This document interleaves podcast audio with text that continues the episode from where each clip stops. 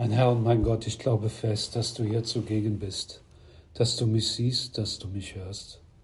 Ich bete dich in tiefer Ehrfurcht an. Ich bitte dich um Verzeihung für meine Sünden und um die Gnade, diese Zeit des Gebets so zu halten, dass sie mir Frucht bringt. Maria, meine unbefleckte Mutter, heiliger Josef, mein Vater und Herr, mein Schutzengel bittet für mich. In jener Zeit sprach Jesus zu seinen Jüngern.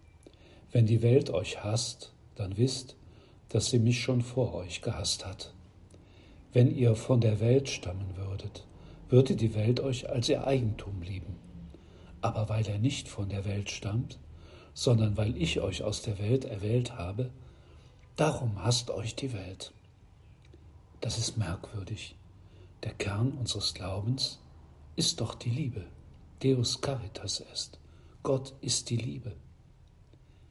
In seiner auch so betitelten Enzyklika schreibt Benedikt XVI. Gott ist die Liebe. Und wer in der Liebe bleibt, bleibt in Gott und Gott bleibt in ihm. In diesen Worten aus dem ersten Johannesbrief ist die Mitte des christlichen Glaubens, das christliche Gottesbild und auch das daraus folgende Bild des Menschen und seines Weges in einzigartiger Klarheit ausgesprochen. Außerdem gibt uns Johannes in demselben Vers auch sozusagen eine Formel der christlichen Existenz. Wir haben die Liebe erkannt, die Gott zu uns hat, und ihr geglaubt. Soweit das Zitat. Wie kann das also sein? Wir Christen verkünden die Liebe, aber es ist möglich, dass die Welt uns hasst. Fragen wir uns zunächst, was eigentlich mit Welt gemeint ist. Wenn Jesus diesen Begriff gebraucht, dann meint er damit eine Gesellschaft, die an keinen Gott mehr glaubt, vielmehr Götzen hat, die allesamt Menschen gemacht sind. Ja, und das sind meistens solche Götzen, denen der eine Gott, der wahre, lebendige, liebende Gott, ein lästiger Gegner ist. Das sind Götzen, die unter Liebe zum Beispiel etwas ganz anderes verstehen. Wir nehmen wahr, dass das Wort Liebe in unserer aktuellen Kultur ziemlich zertreten ist. Man versteht heute alle möglichen Dinge unter Liebe, aber zumeist nicht, was sie eigentlich bedeutet. Es gab zum Beispiel einmal eine Serie in einem deutschen Fernsehprogramm mit dem Titel Kann denn Liebe Sünde sein? Man braucht sich das nicht anzuschauen, um zu ahnen, was damit gemeint war. Wir Christen dürfen uns aber dieses Wort nicht stehlen und zertreten lassen. Wir wissen es, Gott ist die Liebe. Gott ist die Quelle der Liebe. Und daher kommt das Vatersein Gottes, das Freundsein Gottes für uns und der Heilige Geist, der die Liebe in Person ist. Der Herr hat einmal gesagt, es gibt keine größere Liebe, als wenn einer sein Leben für seine Freunde hingibt. Und das hat der Sohn Gottes getan. Lieben nach dem Maß Gottes bedeutet so vieles. Verstehen, ertragen, verzeihen, verzichten, trösten, dienen, treu sein. Alles Dinge, bei denen man sich selbst für den anderen hingeben muss zurücknehmen muss. Und lieben besteht nicht aus schönen Worten, sondern aus Taten. Genau hier liegt der Knackpunkt. Denn man will sich nicht geben, sich nicht verschenken, ohne etwas dafür zu bekommen. Das ist der Stil der Welt. Man will nicht das Leben geben für jemanden, weil man will nicht dienen, man will nur sich selbst. Und daher kommt der Hass auf alle, die anders leben wollen, die also lieben wollen, so wie Gott es uns zeigt und vorlebt. Und die dann noch, dazu noch verkünden, dass dies der einige, einzige Weg zum Glück sei. Es gibt noch einen zweiten Grund für den Hass, der den Christen entgegenschlägt, nämlich die Gewissheit, dass die Botschaft des Christentums, die Botschaft Jesu, die Wahrheit ist. Jesus hat es selbst gesagt. Ich bin der Weg, die Wahrheit und das Leben. Vor dem Statthalter Pilatus sagt der Herr, ich bin dazu geboren und in die Welt gekommen, dass ich für die Wahrheit Zeugnis ablege. Jeder, der aus der Wahrheit ist, hört auf meine Stimme. Ja, auch die Wahrheit bedeutet sich zurücknehmen, sich eben nach ihr richten, ihr gehorchen, auch wenn es mir manchmal nicht passt.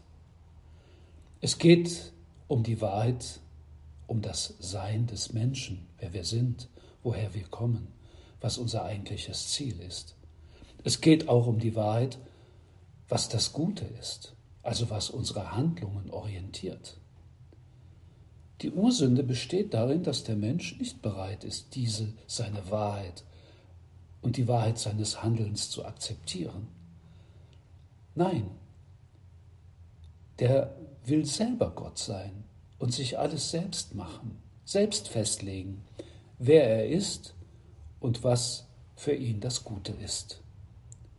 Es gilt, eine Wahrheit, die vorgegeben ist, gibt es nicht. Wir müssen alles selber machen. Oder wie man heute gerne sagt, wir müssen alles konstruieren.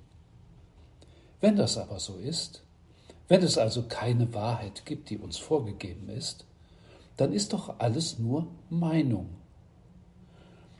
Der eine hält das für richtig, der andere das.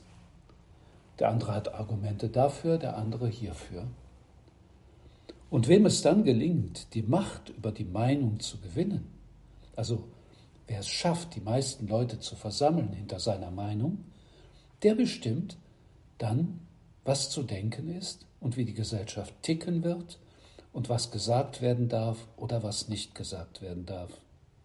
Denn die vorherrschende Meinung nimmt ja für sich in Anspruch, die bestmögliche Lösung aller Dinge zu sein. Ist es nicht so, dass wir das so richtig spüren in unserer aktuellen Situation? Und ist es nicht so, dass die meisten Menschen dem trauen, was in den Massenmedien erscheint? Also was da erscheint, die Erscheinung der Dinge übertrifft die Realität.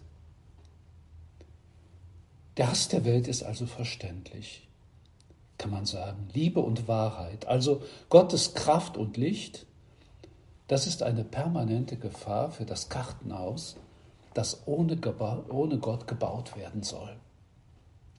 Die Grundkoordinaten unserer Existenz, die uns der Glaube vermittelt, sind der Welt ein Gräuel. Was tun? Die Antwort hat uns der Herr selbst gegeben. Er hat diesen Hass ausgestanden und nicht mit gleicher Münze zurückgezahlt. Er hat eben nicht gehasst, im Gegenteil. Er hat sich sogar für seine Hasser hingegeben. Er hat sie für sie gebetet. Vater, vergib ihnen, denn sie wissen nicht, was sie tun. Er hat seine Botschaft verkündet und das Erstaunliche, ihm sind große Mengen gefolgt. Seine Predigt war begeisternd, sein Leben anziehend. Und das ist die Antwort für uns. Wir sollen dem Herrn nachfolgen, indem wir die Schönheit des Glaubens durch unser Leben und durch unsere Worte zum Leuchten bringen. Trotz aller Fehler, die wir haben. Wie wir das machen können, wollen wir ein andermal mit dem Herrn besprechen. Jetzt wollen wir uns vornehmen, dem Hass der Welt eben so zu begegnen, wie der Herr es getan hat. Mit Liebe, mit Verständnis, mit Verzeihen, mit Geduld, aber immer mit dieser Klarheit, auch wenn diese Klarheit uns Probleme einbringt. Denken wir auch daran, dass wir uns jetzt auf, dem Pfingst, auf das Pfingstfest zubewegen und öfter an den Heiligen Geist äh, eben uns wenden können dessen sein, sein, sein Fest wird Pfingsten sein und er wird uns mit Kraft und Freude erfüllen, unseren Glauben in dieser Welt zu leben. Und auch unsere Mutter Maria, die immer bei uns ist und die uns beschützt und stärkt auf unserem Weg. Setzen wir also dem Hass der Welt die Liebe und die Leuchtkraft der Wahrheit entgegen, die uns Christus gegeben hat. Ich danke dir, mein Gott, für die guten Vorsätze, Regungen und Eingebungen, die du mir in dieser Betrachtung geschenkt hast. Ich bitte dich um deine Hilfe, sie zu verwirklichen. Maria, meine unbefleckte Mutter, heiliger Josef, mein Vater und Herr, mein Schutzengel, bittet für mich.